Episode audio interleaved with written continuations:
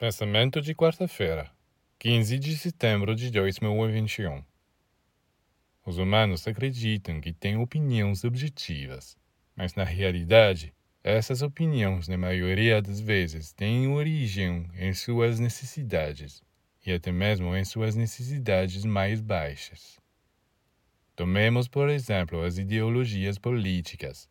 Em Roma, para agradar ao povo, era preciso prometer-lhe pão e jogos e ainda hoje, em outra forma, deve ser prometido ao povo pão e jogos. Tomemos também as teorias sobre sexualidade. Como a maioria dos homens e mulheres não consegue se controlar, os especialistas têm apresentado teorias que na realidade não têm valor absoluto.